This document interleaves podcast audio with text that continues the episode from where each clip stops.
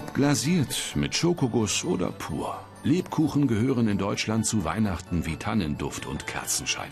Das traditionelle Zentrum dieser Köstlichkeit ist Nürnberg, die zweitgrößte Stadt Bayerns. Seit Jahrhunderten wird hier Lebkuchen hergestellt. Er gehört längst zum kulinarischen Erbe der Stadt. Nürnberg und Lebkuchen ist äh, für uns eins. Also Lebkuchen sind Nürnberger Lebkuchen. Ja, der Lebkuchen hier ist natürlich schon Teil auch der Stadt für mich und auch ein Teil des, des Weihnachtsgefühls hier und ist auch tatsächlich hier leckerer als woanders. mmh. Gut. Ingrid Pettermann ist Touristenführerin und schlüpft gerne in die alte Tracht einer Lebküchnerin. In der Nürnberger Altstadt boten diese vor Jahrhunderten ihre Ware an. Doch wieso wurde ausgerechnet Nürnberg zur deutschen Lebkuchenhauptstadt? Nürnberg war im Mittelpunkt von Europa gelegen. Vier Handelsstraßen gab es. Eine kam von Venedig. Deshalb hier äh, sieht aus wie die Rialto-Brücke. In Nürnberg ist es die Fleischbrücke zu Ehren von Venedig gebaut. Die Gewürze aus Nordafrika, aus Zypern kamen über diese Handelsroute nach Nürnberg. Und so waren die Gewürze in der Stadt. Sieben davon hat man in die Lebkuchen verbacken. Am Anfang wurde der Lebkuchen in Klöstern unter Ausschluss der Öffentlichkeit gebacken, nach streng geheim gehaltenen Rezept.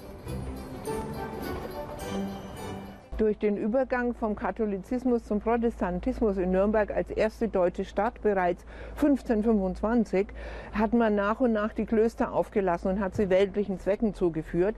Natürlich gab es dann auch keine Mönche und Nonnen mehr, die Lebkuchen gebacken hätten. Und so haben sich die Geheimnisse bewahrt und es hat sich nach und nach mit Irrungen und Wirrungen der Beruf des kommerziellen Lebküchners herausgebildet. 1643 wird der erste erwähnt. Damals wurde die Zunft der Lebküchner gegründet. Das Backhandwerk hat sich bis heute gehalten. Markus Döllner ist Obermeister der Bäckerinnung Nürnberg. Den Betrieb hat er von seinen Eltern übernommen. Er backt heute in fünfter Generation. Die Basis des Lebkuchens ist immer gleich.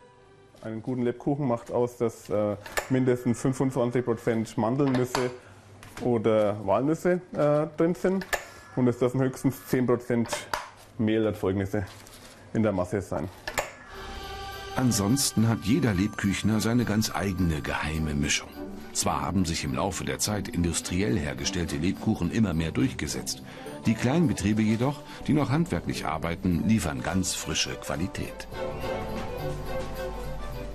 Wenn er fertig ist, dann riecht man ihn, kann man sich die Struktur anschauen und sieht man gleich, okay, hier bei mir in den Lebkuchen ist alles ziemlich grob, also gewollt. Wir nehmen grobe Haselnüsse. Es gibt Kollegen, die machen das auch viel feiner. Das sind dann die Unterschiede in, in Nürnberg von den, von den einzelnen Rezepturen. Kann man auch mal dran riechen. Nimmt dann die Gewürze, fruchtige Schokolade, Aroma, die Gewürzaromen, alles auf. Dann kann man natürlich auch mal dann letztendlich, zu guter Letzt, muss man das schmecken. Bereits im September geht es hier los mit dem Lebkuchenbacken. Im Dezember gehen bei Bäcker Döllner täglich gut 800 Stück über die Theke. In ganz Nürnberg werden pro Jahr etwa 20 Millionen Lebkuchen hergestellt. Zahlreiche werden exportiert, hauptsächlich in die USA und nach Asien.